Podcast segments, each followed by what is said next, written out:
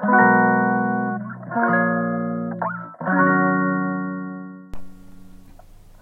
んばんは。ヨガじゃない話倉本々子です。えー、このチャンネルはヨガ講師でカウンセラーの私が日常の中で思うことや感じたことをながら聞きに良い形でお届けしていくチャンネルでございます。さあこんばんはですね。はい今夜です。今日ねあのー、オンラインサロンのメンバーのみんなに実はねあの、週に1回ねシンクメモっていう名前で考えるメモっていう感じで文章をねお届けしているっていうコンテンツがねサロンのメニューの中にあるんですけれども月曜日にねお届けしているんですよ。でそれがね形が変わって変わってもう最初はね文章ですごい長い文章をお届けしていてもうほんと2500文字とかもそれぐらいそうでまあ読むのが大変かなとこの間動画にしてそしたらね動画の方がいいですよってお声いただいてながら劇やっぱりできるじゃないですか。ね、だからあそうしようと思っていたんだけれどもちょっとね細かい話をするとインスタグラムってあの形式っていうんですかね動画の形式拡張子って言ってたかな？なんか画像だったら JPEG なのかなんか PNG なのかとかありますよね。それが決まってて MP4 かなんかじゃないといけないとか言って。で変えるためにいろいろアプリを通したりとか、えー、動画を編集してっていう形でお届けしていたんですがそれにもね結構時間がかかるのでインスタライブでやっちゃったらねそのままこう出せるじゃないですか。なので今日ゲリラでね本当のゲリラあの思いついてやってみたので誰にもねサロンのメンバーには告知せず始めたんですよね。要は録画でそれ残るのであのいいかなと思ってそのまま始めたらポロポロっと参加してきてくださった方が「えー、どうしたんですか?」みたいな感じで参加してくれてそこからいろんな話ができてねとっても楽しかったんですよね。やっぱりライブってすごくいいなっていうのと皆さんのその声を聞いて話してる感じっていうのが楽しいなっていうのをね教えていただいて良かったですねこうリアルタイムで質問に答えていくっていうのもなかなかなかったし Zoom でこうねお顔を出して講座として参加するっていうのがすごく苦手な方もねいらっしゃるから文章で参加できるっていうのはすごくいいんじゃないかなと思って次からねやっていきたいななんて思っていました。ね、で今日はねちょっと何の話をしようかなと思ったんだけれども昨日私がねインスタグラムに載せたえー、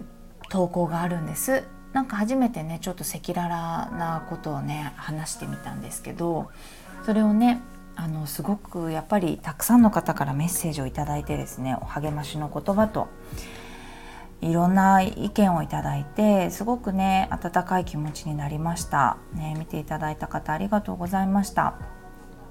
そういろいろね体も心も1年前は大変だったんですけれども実はそのもう退院してね半月後にはもう養成講座がスタートしていたんです。インスタに書いてなかったですけどね。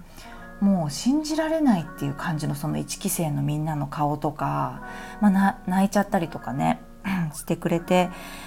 なんかもうほんとあったかいなと思ってただ私の体にね起きることっていうのがあの女性の心と体の健康をね自分の体を持ってうんまだこれでもかって思うぐらい本当に10代の時から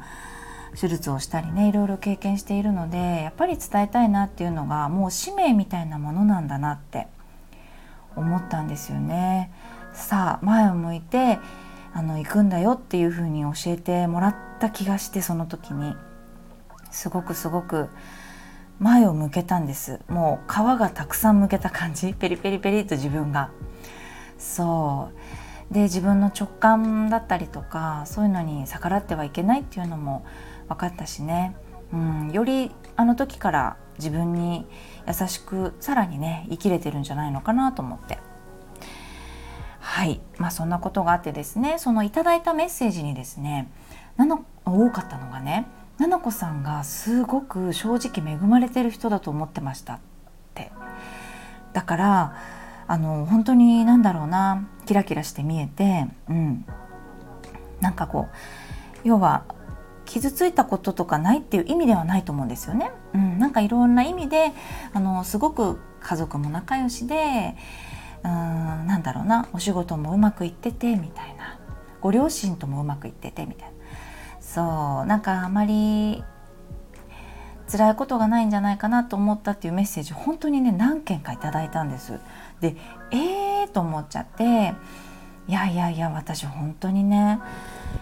言えないぐらいあの本当に辛いことを経験してるんですよね。そうなんですよ。それはねまあ言わないと思うんだけれどもまあでもさインスタグラムとかそういうとこで発信してるのってやっぱりさ見えないところがあるよねっていうのは改めてね自分のことなのに思ったりしました。あえてねすごくこう悲しいことだったりとか自分の過去をたくさん毎日ね言うっていうような投稿の方法を私はしてなかったからねあとこうハッピーに見てくれてたんだなと思ってまあそれはそれですごくありがたいことなんですけれども私がすごく考えたのはね恵まれているなっていう感覚これってどうですか？その感覚自体を私なりにちょっといろいろ考えていたんですけどなんかね私あまりね恵まれているなこの人って思わないんですよね。ただねこの恵まれているに含まれる意味の捉え方っていうのはきっとそれぞれで私がねたどり着いたとりあえず今の答えは恵まれてるイコール幸せとは限らないでしょう。っていうのがめちゃめちゃある。そんなことないんじゃないかっていう思いが多分刷り込まれてて全然違う言葉じゃないですか。でもなぜかこれは私の癖だと思うんだけどなんかセットで考えちゃってるんだよね。だからどんな人でも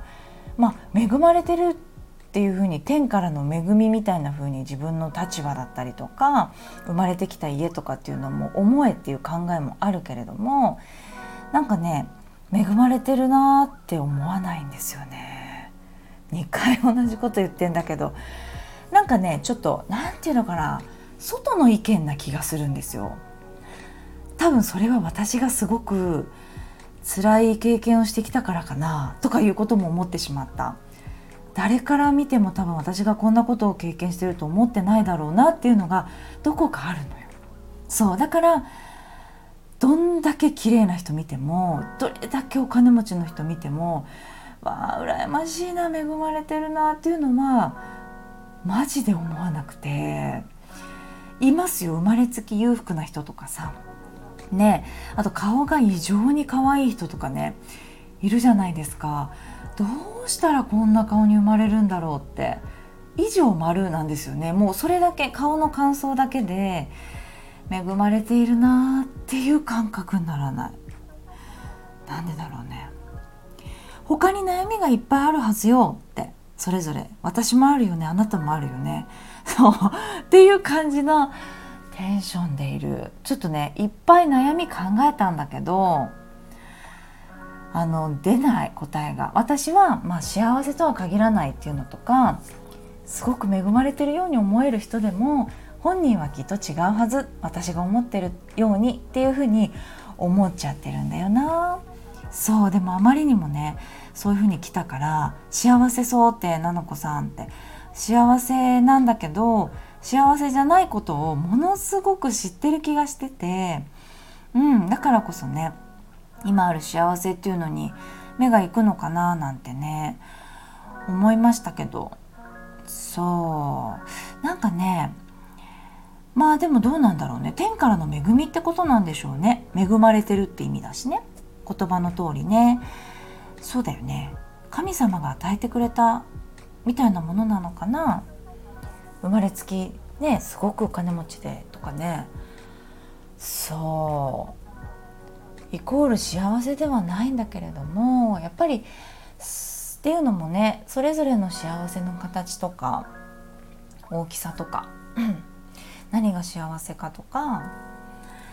何を持ってるから嬉しいとかねえ。